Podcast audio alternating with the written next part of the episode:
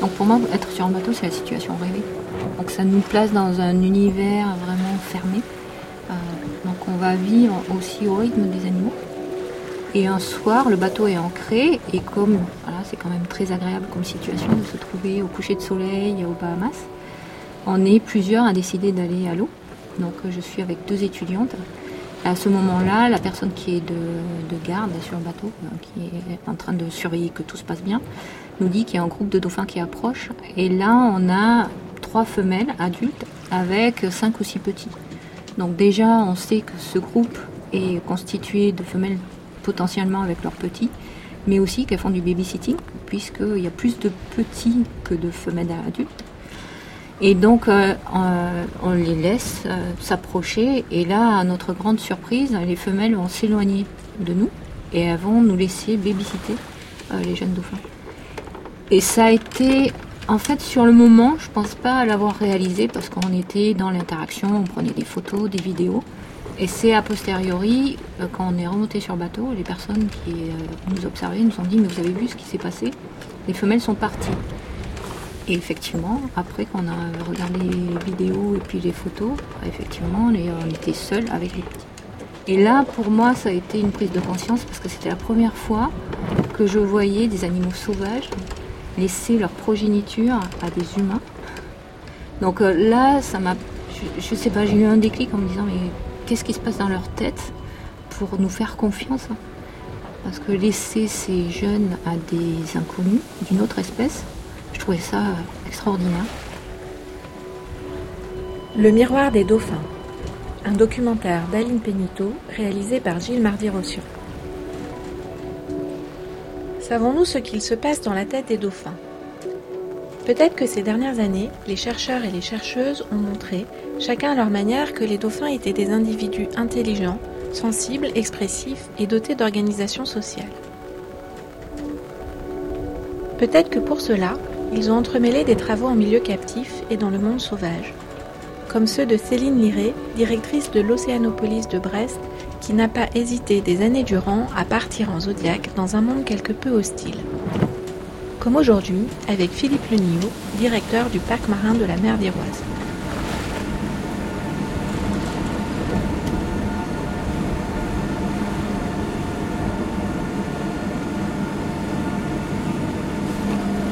Alors on est à l'île de Saint. On vient de traverser le Rat Donc depuis la pointe du vent, il y a eu pas mal de, il y a pas mal de houle quand même. C'est normal, les fonds remontent à cet endroit-là. Et euh, le courant a contraint un peu la houle, donc c'était un poil plus agité. Et là on retrouve les eaux calmes du chenal euh, d'accès au port. Quasiment à l'abri.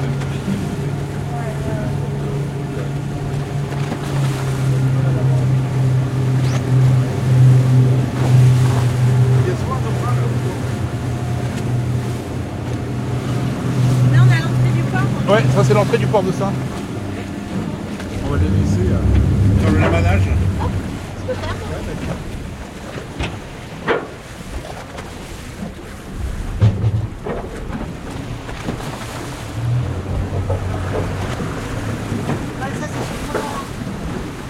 Alors là, on est euh, dans le port de l'île de Saint. On est à quai, à bord du bateau. Alors l'île de Saint, c'est une île qui se trouve euh, à la pointe de la Bretagne, et cette île fait partie du parc naturel marin d'Iroise, euh, qui finalement couvre l'ensemble de la mer d'Iroise, qui est cette mer euh, euh, à la pointe de la Bretagne, comprise entre l'île d'Ouessant, l'archipel de Molène au nord, et l'île de Saint au sud. Alors c'est une mer située entre les eaux de la Manche, les eaux du golfe de Gascogne, la mer Celtique, hein, plus à l'ouest, donc énormément de brassage, et du coup ça en fait une zone extrêmement riche, très productive. Donc on va avoir finalement tous les éléments de la chaîne alimentaire euh, qui sont présents, euh, avec même euh, les prédateurs supérieurs, hein, les phoques et les dauphins. Évidemment, les vents, on les ressent. Hein. c'est un climat qui est assez rude. On est, sur un climat plutôt océanique. C'est comme si on était sur un bateau finalement quand on est à l'île de Saint. Hein. On subit évidemment quand il y a des tempêtes, le vent, on l'a en direct. Euh, ben, par contre, quand il y a du soleil, on, en bénéficie aussi. Mais, euh, et puis c'est un climat très changeant. Et on trouve un groupe de grands dauphins. on a un groupe de grands dauphins qu'on appelle résidents, c'est-à-dire qu'il habite euh, autour de l'île de Saint toute l'année. Son nom euh, latin, c'est Tursiops troncatus. c'est une espèce qui euh, est assez massive. Hein. Le grand dauphin, voilà, alors la taille varie, mais le dauphin de l'île de Saint, on est aux alentours de 3,50 m hein, de, long pour un adulte, avec une durée de vie proche de 35-40 ans. Les grands dauphins, en fait, c'est une espèce qui est présente dans toutes les eaux de la planète, au nord de l'Écosse jusqu'au sud de l'Afrique. Un grand dauphin au large, un grand pélagique est capable de sillonner euh, des centaines de kilomètres. Là non, en fait, ils vont rester sur une surface extrêmement euh, définie, hein, délimitée. Et ici, à l'île de Saint, en fait, le groupe hein, vraiment euh, occupe un périmètre très restreint autour de l'île de Saint. Il est encore plus spécifique, ce groupe. Le groupe qui est présent autour de l'île de Saint est très particulier puisqu'en fait, euh, quand on compare avec tous les autres groupes côtiers qui existent dans le monde, hein, puisqu'il y en a un peu partout, hein, on va en retrouver en Europe, on va avoir euh, des groupes en Écosse, euh, en Angleterre, en Irlande, en Espagne, au Portugal. Voilà, on va vraiment trouver ce type côtier, hein, des groupes résidents un peu partout. Alors, celui-ci, en fait, c'est la plus forte densité au monde. Le groupe de l'île de Saint, c'est un effectif réduit d'individus qui occupe une surface finalement euh, extrêmement petite. Aujourd'hui, on est sur euh, à peu près 35 individus hein, en moyenne qui occupent hein, euh, ce, site autour de l'île de Saint. Et en fait, on est sur une surface de quelques kilomètres carrés, 10-15 kilomètres carrés. Donc c'est extrêmement réduit. L'espace occupé par les grands dauphins forme ce qu'on appelle le domaine vital. Donc on va trouver un endroit où ils vont aller manger, se nourrir, euh, il va y avoir des endroits en fait plus calmes où ils vont se reposer. Euh, après, il y a les zones de transit, les déplacements pour aller d'un endroit à un autre. Et puis euh, des endroits où en fait il y aura plus voilà, des interactions sociales entre les individus. Donc évidemment, il faut optimiser l'alimentation. Les endroits où, ils vont se nourrir, où ils vont chasser, sont bien définis, bien identifiés. Ils savent à quel moment en fait c'est intéressant d'aller chasser à cet endroit-là parce qu'il y aura plus de courant, parce qu'en fait finalement il y a pas mal de passages de poissons à telle période de l'année plutôt qu'à telle autre. Euh, parce que voilà, en tout cas il y aura plus un, il y aura un succès dans le temps consacré à l'alimentation. En plus, les périodes où ils viennent se reposer à l'entrée du port Saint, c'est l'été, essentiellement l'été. Euh, alors que c'est là où il y a le plus d'activités hein, nautiques, euh, puisqu'en fait le, port de Saint c'est aussi un lieu où euh, les bateaux de plaisance, les voiliers viennent faire escale hein, l'été hein, quand ils passent font leur périple voilà le long des côtes de Bretagne. Il y a aussi plus de navires qui font le, lien avec le continent et c'est là où il y a le plus de rotation en fait finalement sur ces bateaux-là. Bon voilà, il y a beaucoup d'activités l'été. Et puis une chance aussi, c'est que finalement, euh, on n'est pas sur euh, une activité euh, de plaisance bruyante. Il n'y a pas tant que ça d'embarcations type Zodiac ou jet ski. On entend vraiment en fait le bruit du moteur sous l'eau. Et puis c'est agressif aussi voilà, par rapport au, comportement de l'embarcation à la surface pour les animaux. Les gens de l'île de Saint, quand ils traversent la zone où les animaux se reposent, ils ont leur cap, ils passent. Euh, et, finalement, les dauphins ont intégré ça aussi dans leur environnement. Mais peut-être que l'on partait de loin, voire de très loin, de figures très importantes de chercheurs américains, comme ce pionnier des neurosciences animales, feu John Lilly. Il avait une relation tout à fait particulière aux dauphins, qui étaient alors des sujets d'expérience. L'intérêt que je porte aux mammifères aquatiques remonte à 1949, année où un orage tropical s'abattit sur la Nouvelle-Angleterre. Le lendemain de l'orage, George Austin, le neurochirurgien et moi-même, John Lilly, nous parcourons le Herald de Boston à l'heure du déjeuner. La dernière ligne de l'article sur l'orage dit Une baleine s'est échouée sur la côte à Bidford Put, dans le Maine. Immédiatement, nous nous mettons à discuter des possibilités de récupérer le cerveau de cette baleine. Car nous voulions savoir s'il est vrai que le cerveau de ces animaux est très développé, beaucoup plus même que le nôtre. Nous avons alors tous une certaine expérience des recherches neurophysiologiques sur les cerveaux d'animaux variés, comme le chat, le chien, le singe, le porc, le mouton, le chimpanzé, le rat, le sagouin et le marmousset. J'embarque dans ma voiture tous les appareils électroniques et suffisamment d'anesthésiques pour endormir tout le personnel de Marineland. Plusieurs animaux sont mis à notre disposition. Nous plaçons un dauphin sur une civière et le sortons de l'eau. Nous procédons comme s'il s'agissait d'un chimpanzé dont nous devrions examiner l'encéphale. Nous avons prévu de lui donner une dose d'anesthésique suffisante pour qu'il perde conscience pendant plusieurs heures. Certes, nous nous apercevons que cette méthode n'est peut-être pas la bonne, mais c'est ainsi que nous avions l'habitude de travailler. Les 30 minutes qui suivent l'injection sont extrêmement pénibles pour tous. Nous voyons la respiration de l'animal s'arrêter et finalement son cœur cesser de battre.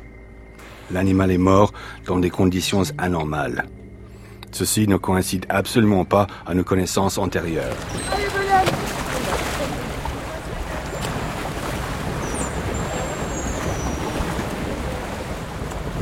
Peut-être peut-on espérer que les delphinariums ferment peu à peu, ou pour le moins cessent d'être des lieux d'attraction pour devenir pleinement des lieux de conservation et de connaissance. En attendant, Birgitta Marcera est responsable depuis son ouverture en 1989 du delphinarium du parc Astérix. Là, il y a un dauphin qui était là à l'origine ou il y en a Oui, Guama, c'est le premier dauphin qui est rentré dans, dans nos delphinariums. Et donc, euh, Guama, le, le mâle, euh, il est là depuis. Je pense que c'est de nous dauphins qui connaît plus de, de comportements qu'on a pris. Ah oui. Ouais, ouais, il adore ça. Et alors lui, euh, c'était un dauphin qui avant était en milieu naturel? C'est ça. Dans le temps, on pouvait encore prendre des dauphins dans la mer, donc il est arrivé de, de la mer de Cuba. Maintenant, euh, ça fait 20 ans qu'on ne fait plus rentrer euh, des dauphins sauvages en Europe, que c'est très bien. Les naissances, ça marche très bien dans des delphinariums. Et pour euh, gérer les génétiques, on fait des échanges euh, entre le delphinarium. Donc du coup, les dauphins en captivité maintenant n'ont jamais eu de contact avec le milieu naturel, Non. sauf ce dauphin-là. Ah oui, non, non, ah, aucune. C'est que des, des dauphins très euh, âgés. Nous, on a trois dauphins et ils sont tous les trois à plus que 35 ans.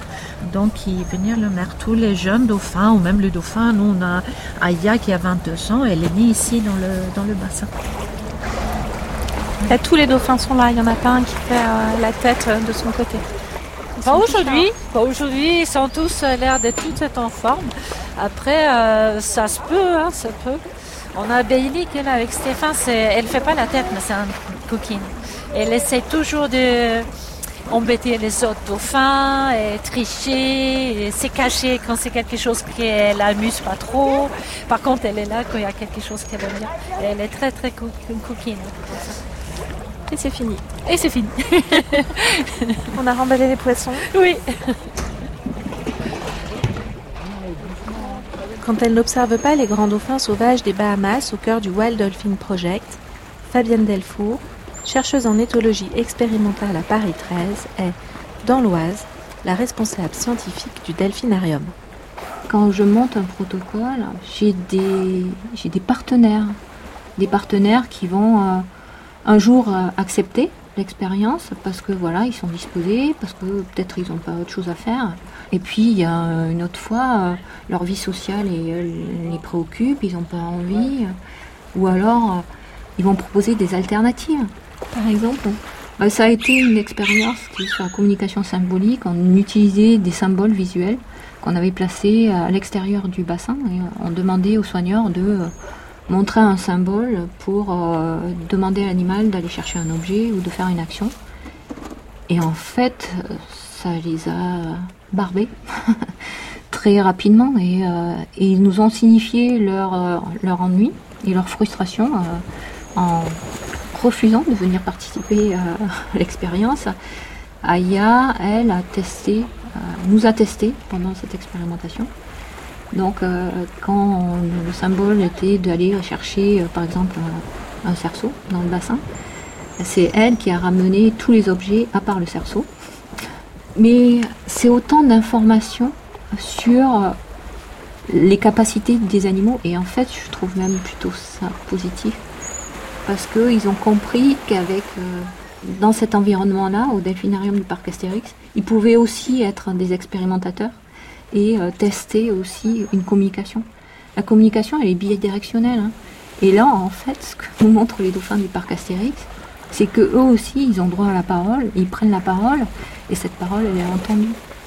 Avec toute cette ambiguïté d'être quand même dans un milieu captif. Avec cette ambiguïté d'être en milieu captif. Donc, euh, pour ôter cette ambiguïté, c'est aussi chercher à trouver des moyens objectifs qui me permettent de savoir si ces animaux vivent bien la situation. Donc il y a des travaux qui euh, se focalisent euh, sur le bien-être des, euh, des dauphins. Et donc ce qu'il ne faut pas oublier, c'est que ces animaux-là, ça fait la troisième, la quatrième génération qui est née dans ces, dans ces conditions-là. Il y a eu des processus d'accommodation, il y a eu des processus d'assimilation. Ça ne veut pas dire qu'il va la vivre bien, voilà, ipso facto, mais est-ce que effectivement, euh, je peux déterminer de manière objective que l'animal n'est pas en mal-être? Et donc là, c'est ce que ce sont les travaux que j'ai dirigés euh, ces dernières années. Il faut, faut qu'il y ait deux, à ce moment-là, il faut qu'il y ait deux personnes. Si tu veux, je commence par l'échographie abdominale. On peut le faire à deux. Donc, on va prendre position au bord du bassin. On va mettre nos jambes à l'intérieur du bassin et les dauphins vont venir s'allonger sur nos jambes.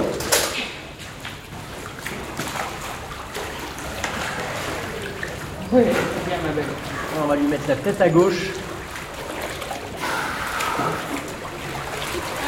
Voilà.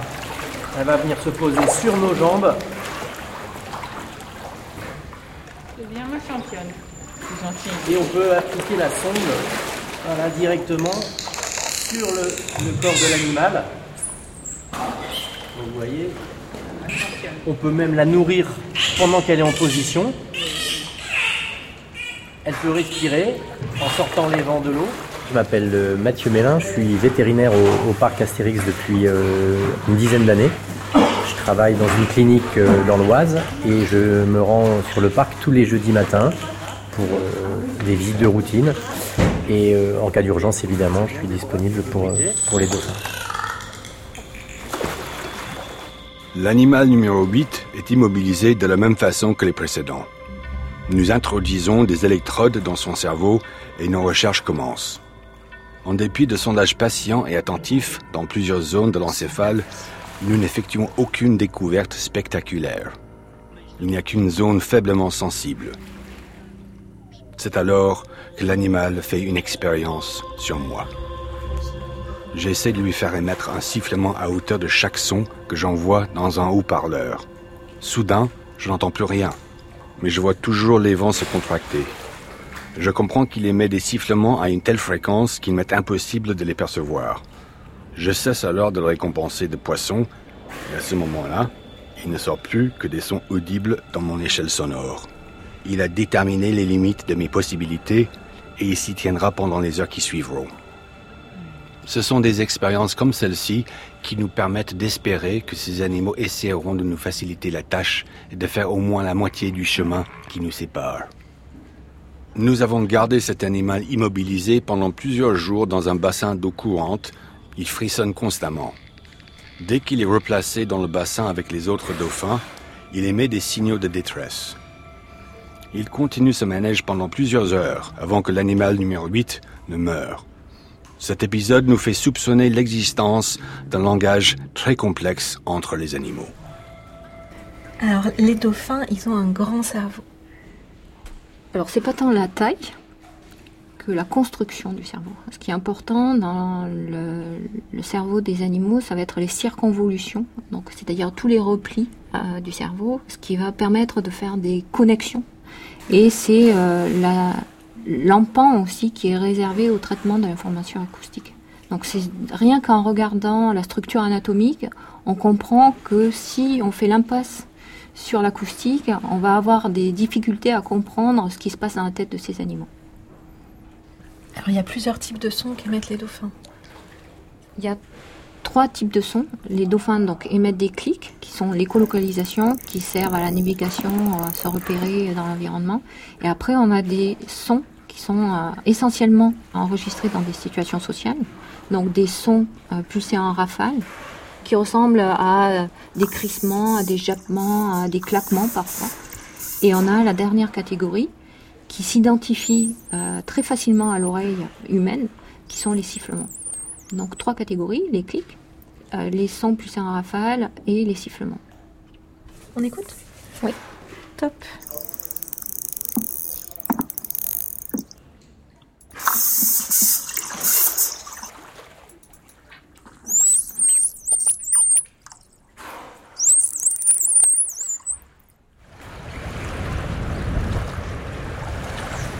Le 13 février, il fait beau. On est à peu près vers midi. Ils sont où? Je vais vous faire découvrir. hein. Je sais où ils sont. On y va? On y va. En route?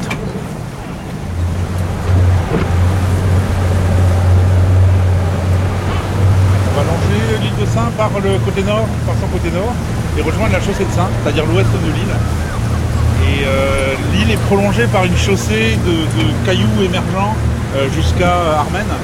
Et donc ça, c'est euh, un endroit absolument incroyable, dans lequel naviguer est quand même pas facile, et surtout avec les conditions aujourd'hui, on ne sait pas, on sait pas si ça va être vraiment possible. Mais bon, faut, faut aller voir pour s'en rendre compte vraiment. C'est vraiment l'endroit privilégié pour les grands dauphins. Quand on va arriver sur zone, en fait, on va ralentir. Ça, c'est important quand on va commencer à repérer euh, quelques avirons qui sortent de l'eau. Là, euh, on ralentit pour euh, vraiment limiter le dérangement. On va approcher tranquillement.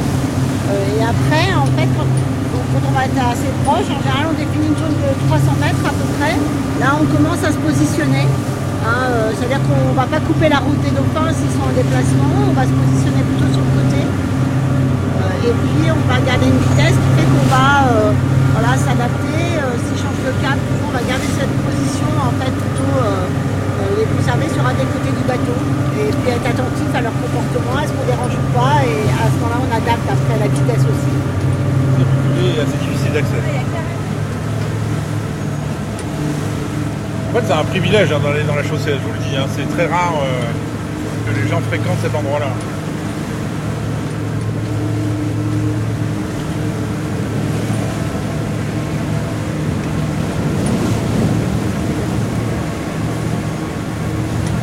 On approche de la zone. Euh, on voit bien, hein. Là, les courants.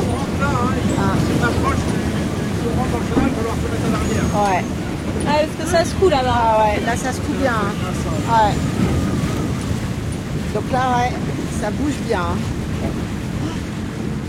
Là, on est encore à l'abri. On a un, on est à un rocher euh, de euh, une zone qui se coule sérieusement. Et là, en fait, il y a une remontée de fond juste là. Et il y a un passage. Là, tu vois, c'est plus calme. hein. Parce qu'en fait, là, on, a un peu plus de fond. Mais sur cette zone-là, il y a très peu de fond. Et donc, quand le courant arrive, là, en plus vent, courant, en fait, ça monte tout de suite. dans la, la mer, en fait, grossit euh, très rapidement. Et on laisse le- généralement, Voilà.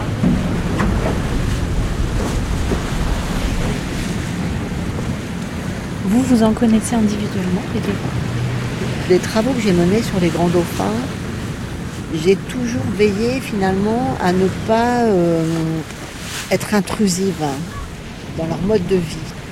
Euh, souvent on me disait, Oh, t'as dû nager avec les dauphins, les toucher. Euh, absolument pas, jamais. J'ai étudié une population sauvage euh, et l'objectif c'était qu'à la fin de mon étude, et même encore aujourd'hui, j'ai très peu modifié leur trait de vie. C'est-à-dire que j'ai été en mer peut-être euh, des, heures, des heures, des jours euh, à les observer, des mois, des semaines. Euh, mais je, je n'ai pas modifié finalement leur histoire de vie. Je n'ai pas impacté ce qui s'est passé dans leur organisation sociale, dans leur répartition spatiale, dans la manière dont ils ont réalisé l'ensemble de leur activité. Donc je les connais individuellement, je suis capable de les reconnaître individuellement grâce euh, à la photo-identification. En fait, ce que l'on fait, c'est que les, grands dauphins ont une particularité, un endroit qui sort régulièrement de l'eau quand ils viennent respirer, c'est l'aileron. Et une chance, cet aileron, en fait, régulièrement, euh, il s'abîme. Et donc là, on voit des marques apparaître hein, au cours du temps, des traces de dents, euh, des encoches. donc qui euh, cicatrise mais ne se régénère pas. Et en fait, ce que l'on fait, nous, quand on est en mer et qu'on observe des grands dauphins, on photographie ces ailerons. Dès qu'ils sortent de l'eau, on photographie. Et on fait ça à chaque fois. Donc sur une période, en fait, de plus de 20 ans. Et aujourd'hui, en fait, on a encore euh, certains individus qu'on a euh, observés euh, même dans les années 80-90. On les retrouve encore certains aujourd'hui. Aujourd'hui, le groupe de l'île de Saint augmente au niveau effectif. Euh, c'est un bon indicateur de l'état écologique du, voilà, du site. hein. Euh, parmi les questions, hein, c'est euh, comment le groupe va s'organiser. Donc, ils vont devoir se séparer, se morceler. Comment vont se former les différents sous-groupes? Est-ce qu'on va être sur une organisation là aussi très matriarcale? Et est-ce que du coup, une partie du groupe va devoir quitter le lieu, cet espace-là, pour aller chercher un, autre endroit? Quel va être le seuil hein? À partir duquel il va falloir qu'il y ait une partie du groupe qui aille ailleurs parce que c'est pas possible. La survie de l'espèce ne sera plus assurée euh, parce que le, lieu ne produit pas assez pour euh, euh, nourrir en fait tous ces individus. Peut-être que ça et là, le long des côtes atlantiques, vous avez entendu parler de dauphins solitaires comme Randy, ou de nageurs solitaires comme Tino, bref, d'individus solitaires qui auraient noué des relations tout à fait singulières.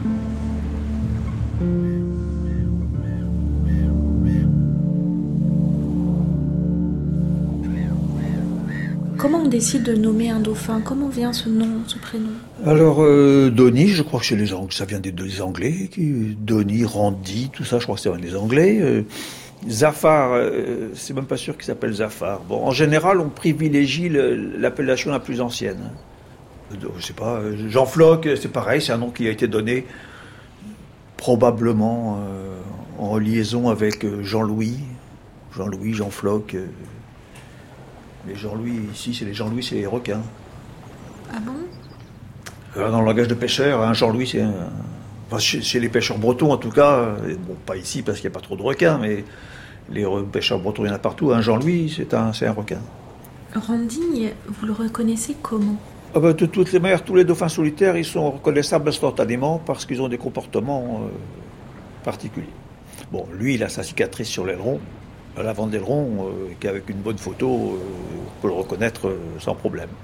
Autrement, Randy, il va rester en général, ça va s'installer près d'une bouée et dormir près d'une bouée. Il va éventuellement aller se faire caresser le ventre près d'un ponton. Ça, c'est une de ses caractéristiques. si on voit un dauphin se faire caresser le ventre, c'est Randy ou Donny. On n'a pas besoin de voir son aileron. Maintenant, Zafar, lui, il est plus interactif. Tandis que Randy n'est pratiquement pas interactif avec les plongeurs. Il se laissera approcher s'il se sent en sécurité, mais il, n'ira pas jouer. Alors ça veut dire quoi il joue? Ben, il joue, c'est-à-dire qu'il va non seulement se laisser toucher, approcher, mais euh, participer à des interactions qu'on lui propose, ou éventuellement suggérer des interactions. Ben, par exemple, euh, ça, je parle de Jean Floc parce que Jean Floc était un dauphin qui était extrêmement interactif et il avait des interactions euh, préférées. Notamment, il adorait les bruits de chaîne, les bruits de, de sonnerie, et il adorait euh, la mécanique. C'est-à-dire qu'il était fasciné par une hélice de hors-bord qui tournait, par un gouvernail qui pouvait bouger, etc. Et moi, je me souviens comme ça, du côté de Brézélec, Jean Floc qui venait me chercher au bord.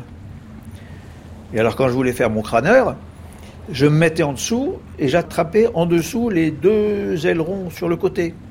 Comme ça, je disparaissais complètement. Et alors, Jean Floc, à ce moment-là, il pouvait accélérer. Moi, je me tenais bien aux deux ailerons. Il m'amenait directement à, à sa bouée avec les, chaînes.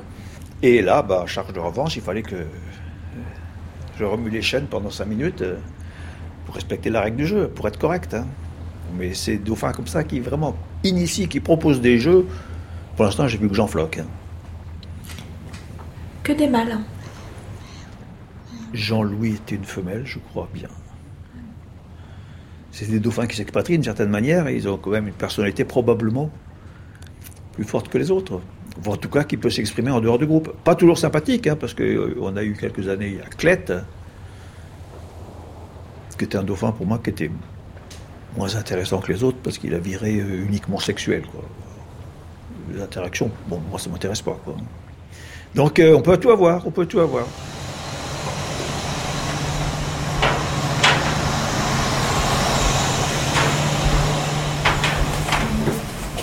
Là, on est en train d'entrer dans la coursive.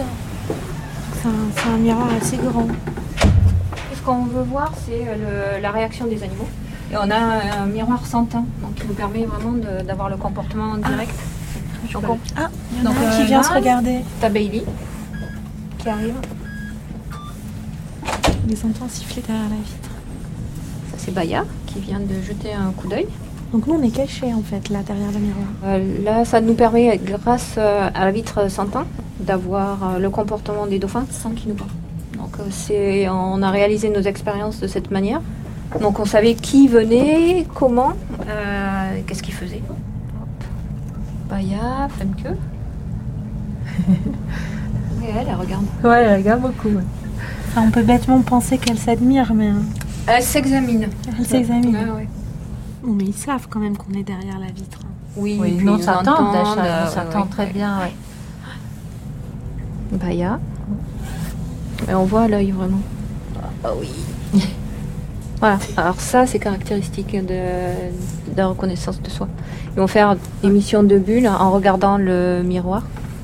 Frontalement, euh, devant le miroir, elle se regarde. Donc au début, c'est des mouvements de tête répétés en regardant ce que fait l'autre dans le miroir. Et là, les missions de bulles, ça aussi, c'est caractéristique. Donc euh, c'est je produis un mouvement, je contrôle ce- cette action-là et je regarde si l'autre fait ça de manière synchrone ou pas. Et parfois, euh, ça se termine par je ramène un objet que j'ai trouvé dans le bassin. Et une fois que j'ai vu que c'était euh, ça, euh, je- je- l'autre avait le même objet, y a- c'est c'est terminé, il n'y a plus d'intérêt vis-à-vis du miroir. Ah oui, pour voir aussi les objets ou... Mais oui, ça permet de, de vérifier que c'est bien eux qui voient. Mais bon, ça c'est caractéristique. C'est des séquences vraiment très très courtes. Peut-être aussi fallait-il que Fabienne Delfour ou que son amie Dinah Reis, spécialiste des comportements animaux à l'université de la ville de New York, démontrent aux humains que les individus dauphins avaient conscience d'être des individus dauphins. On doit d'ailleurs à Dinah Reis des contributions très importantes à ce sujet.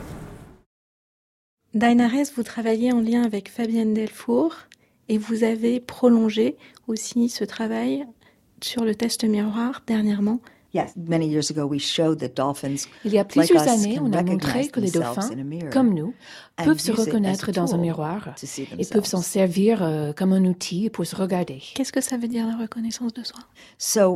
Alors, a quand vous mirror mettez in un miroir a devant un humain ou devant une autre personne non humaine, nous regardons leur comportement et nous regardons aussi comment ce comportement change an au fil du temps. Donc pour un individu qui n'a aucune expérience may préalable avec un miroir, il va peut-être essayer de toucher le miroir, de regarder derrière. D'habitude, il montre en premier un comportement social C'est ça la première étape. Then you see that behavior change, Ensuite, vous voyez que ce, comportement change. Et là, vous voyez que l'individu commence à, faire des comportements euh, répétitifs devant le miroir. And this is called contingency testing, Et c'est ça qu'on appelle euh, le test de contingence d'action. Comme goes on. euh, ce que fait l'autre. Et c'est là où ils se disent, tiens, ah, ça c'est moi. Et donc après cette deuxième étape, ils se rendent compte qu'il y a une correspondance entre their leur comportement et le the comportement de l'autre. Et c'est là où ils passent à la troisième étape qu'on appelle le comportement autodirigé. Ils se servent du miroir comme un outil pour se voir eux-mêmes. Ils se regardent peut-être euh, leurs yeux de très près. On a vu des animaux qui, Dolphins la, la- bouche, euh, qui font bouger la langue. Les dauphins n'ont pas de main, donc ils ne peuvent pas se toucher la langue. Mais les in dauphins sont curieux, comme nous, de voir des parties de leur corps. The mirror. We've watched dolphins even look at their genitals, On a même vu des dauphins regarder génitales of the en les approchant du miroir.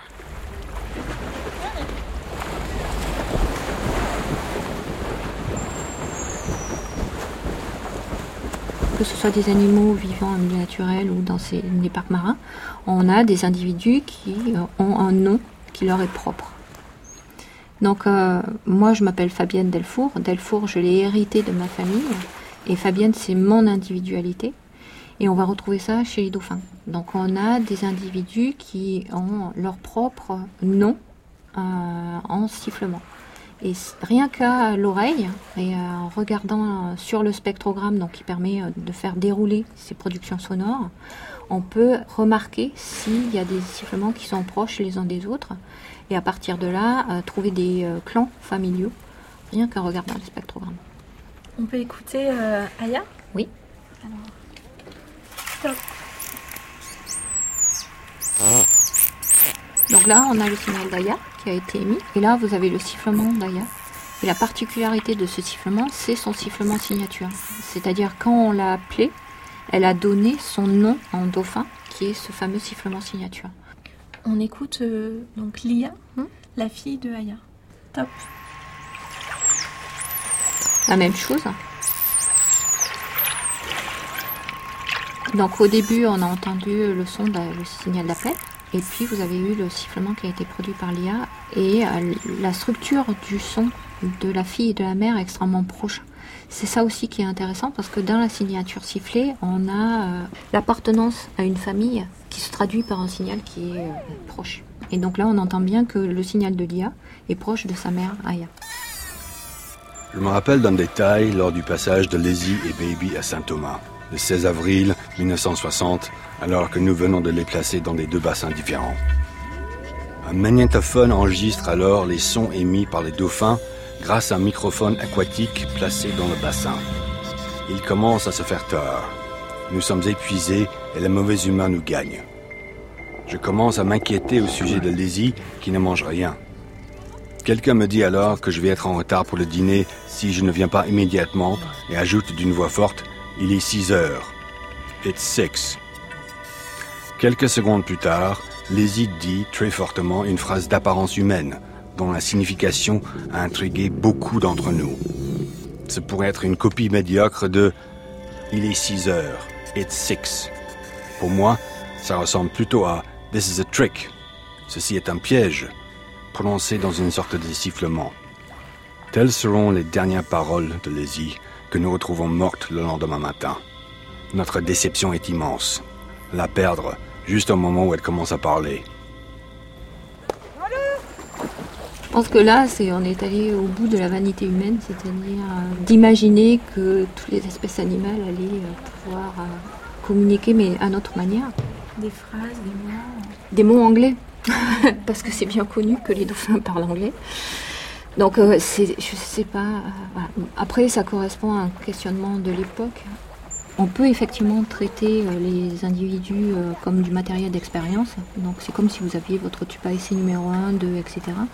Et puis, vous avez aussi des chercheurs qui ont décidé de considérer le sujet à part entière et de nommer ces animaux-là. Moi, je travaille avec Aya, avec euh, Beauty, avec euh, Guama. Je travaille pas avec dauphin numéro 1, 2 ou 3. Et en faisant ça, je reconnais aussi que ces animaux ont des singularités, ils ont des histoires, ils ont des biographies. John Lee, vous l'avez rencontré? Oui. J'ai grandi avec euh, l'image du chercheur. euh, voilà. J'en garde pas un grand souvenir. quoi. Comment il a fini? Pas si bien que ça en fait. Pour moi, quand je l'ai rencontré, il avait plutôt la stature d'un gourou avec euh, ses adeptes autour. euh, et voilà, il y avait la, pensée de Lily et on croyait ou pas à cette pensée-là, mais on n'avait pas du tout d'esprit critique par rapport à ça.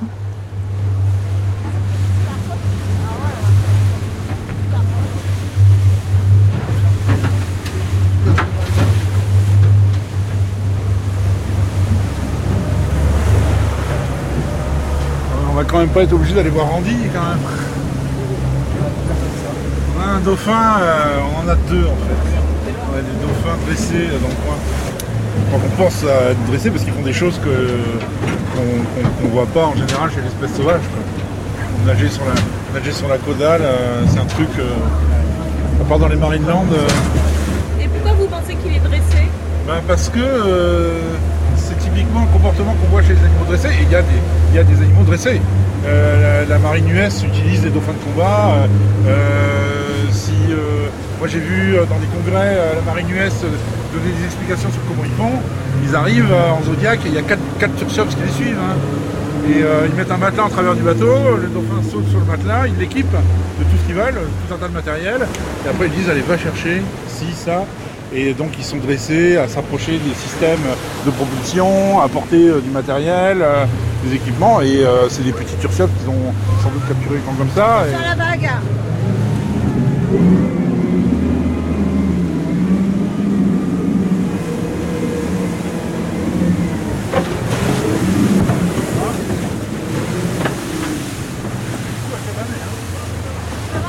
Non, non, c'est bon. C'est passé. Ça, c'est comme ça qu'on cabane. Hein.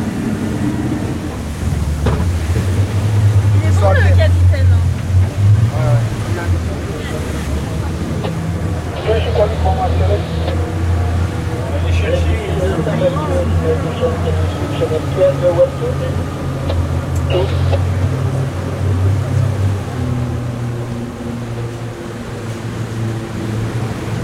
Le travail de Céline nous avait permis de comprendre comment ils utilisaient l'espace. On pensait qu'il y avait euh, deux types d'habitats, euh, un habitat pour euh, se nourrir, pour chasser, et autre pour leurs interactions sociales. En fait, ils font tout au même endroit, mais pas au même moment, et tout est corrélé avec la marée essentiellement. Alors ensuite, euh, Céline elle a réussi à décrire le parcours euh, qu'ils faisaient dans la chaussée assez précisément, ce qui fait qu'on s'est aperçu qu'ils avaient des routines très très marquées. Et euh, c'est euh, lui extrêmement routinier en réalité, qui est euh, calé sur les périodes de chasse, les périodes d'interaction sociale, et dans des zones euh, vraiment bien identifiées et finalement assez petites.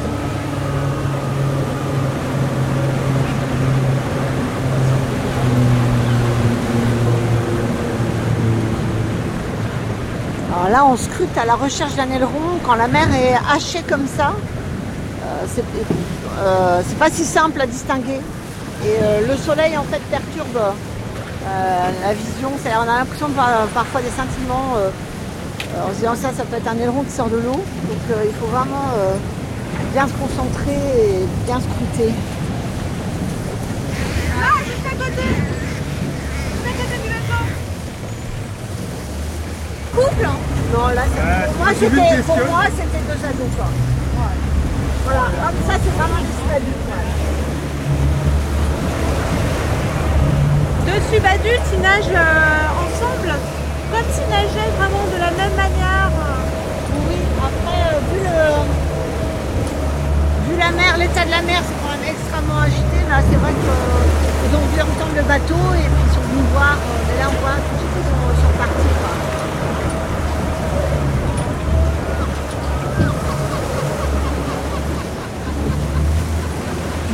Si c'est un groupe fermé, il n'y a pas des problèmes de passage génétique C'est quoi l'hypothèse Ça, c'est une vraie question pour le groupe de l'île de Saint.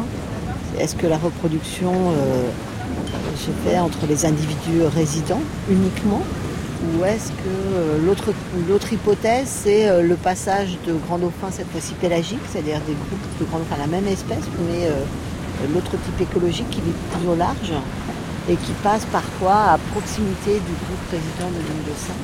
Et à ce moment-là, euh, on peut imaginer qu'il y ait des rencontres furtives. Furtif, c'est un mot pliqué. Chez les mammifères, euh, le viol a été euh, caractérisé euh, il y a longtemps hein, déjà. hein. Alors on l'a observé plutôt chez les mammifères terrestres. Et c'est des choses qui- que l'on observe hein, assez régulièrement chez, les, chez les dauphins. Et puis également, il y a aussi des accouplements entre mâles. hein, ça aussi, L'homosexualité, euh, de la même manière, a été observée euh, il y a de nombreuses années chez les mammifères terrestres. Et on a la même chose en fait chez les, chez les mammifères marins. Mais elle peut être consentie. Mais elle peut être consentie, tout à fait. L'homosexualité peut être consentie. Euh, c'est aussi une manière d'apprendre la sexualité pour les, les jeunes mâles dauphins.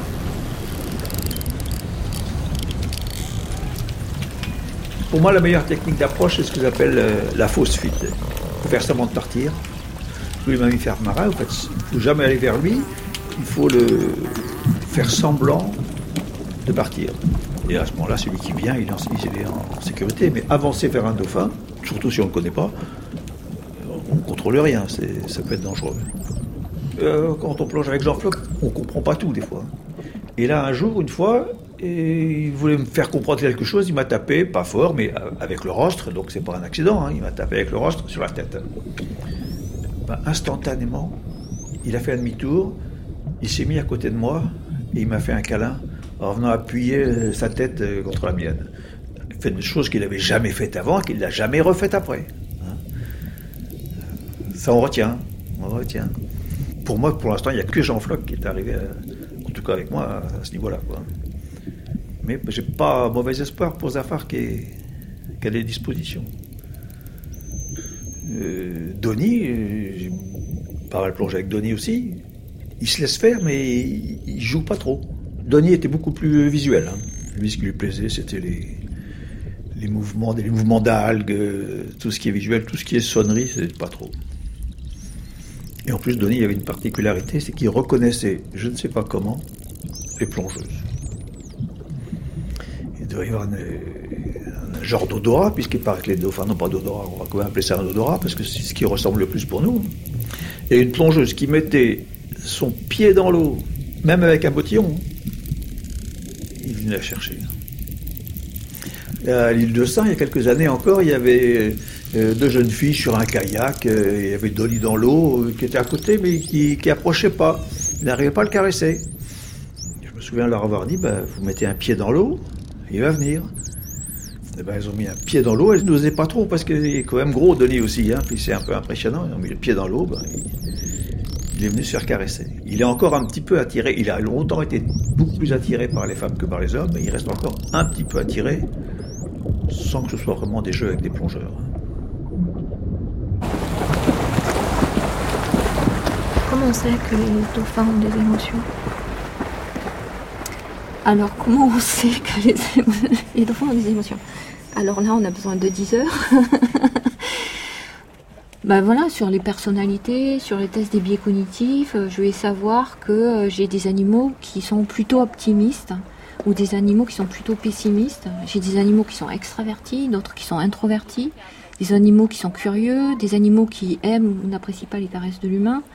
Voilà, c'est quand même une foultitude d'informations qui nous permet de savoir à qui j'ai affaire. Et une fois que je sais à qui j'ai affaire, euh, si je suis désireuse de, rentrer en lien avec cet animal et respectueuse de ce qu'il est en train de m'offrir comme renseignement euh, sur, euh, sur lui, je pense que là, je, peux construire une relation. Il y a des situations aussi qui sont assez bizarres, extraordinaires, euh, émouvantes. Euh, c'est par exemple des situations de deuil. Donc on va euh, avoir des femelles qui ont perdu leur petit et qui pendant des jours vont nager en poussant le cadavre de leur petit. Après, on a des situations contraire positives, où on a des naissances, où on a des, femelles qui euh, montrent des comportements maternels euh, totalement différents. On a des mères qui sont extrêmement permissives et d'autres qui sont extrêmement euh, basées sur la discipline. On a aussi, euh, ben, en termes de vocalises, on a des vocalises qui signifient l'excitation positive.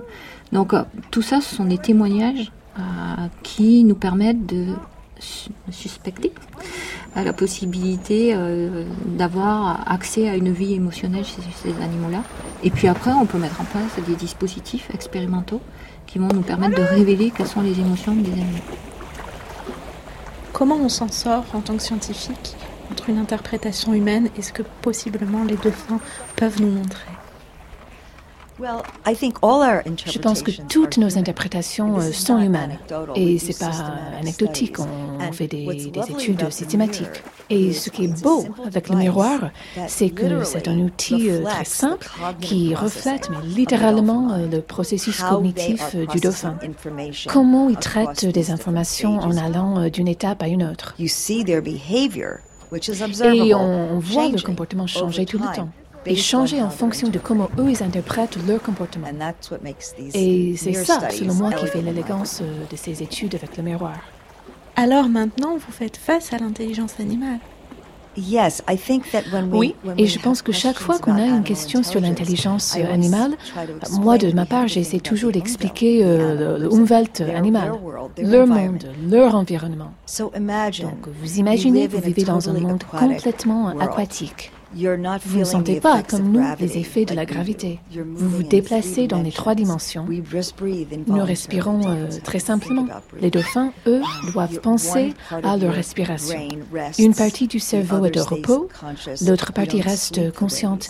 Ils ne dorment pas de la même manière que nous. Nous ne savons pas les implications euh, de cela, mais ils ont un sommet autre. Vous êtes constamment en contact avec les autres, même s'ils sont loin, mais sans téléphone portable.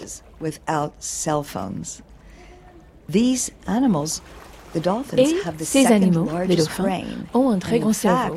Et en fait, ils ont plus de girification, ce sont des plis de leur cerveau, qu'aucun autre animal, y compris les humains. Mais que font-ils de leur cerveau? Et c'est ça la question. Pendant très longtemps, on a supposé que l'animal vivait dans une immédiateté, c'est-à-dire il était incapable de euh, se planifier dans le futur, de s'imaginer dans le futur, et comme il était incapable de se mémoriser euh, des événements passés. Or, euh, je pense que les travaux actuels montrent que c'est loin d'être le cas. Alors, on a des individus qui sont capables hein, de nous donner, nous on est aussi capable de comprendre leurs émotions, mais ils sont aussi capables de nous les donner. Donc du coup on peut commencer à imaginer une forme de négociation. C'est une bonne question. Je pense qu'on est en train de vivre une révolution. Et réellement, les questions actuelles euh, qui sont posées en recherche permettent d'aborder cette question-là. De son statut, de ses émotions, comment on va respecter ces émotions-là. En fait, je pense que de tout temps, il a pris la parole, cet animal. Et je pense qu'il y a à l'heure actuelle certains chercheurs qui osent pénétrer dans cet espace qui n'appartient ni à l'animal ni à l'humain, mais qui est construit c'est un entre-deux, euh, un espace hybride, un espace euh, qui est euh, qui est là, qui est plein de possibles.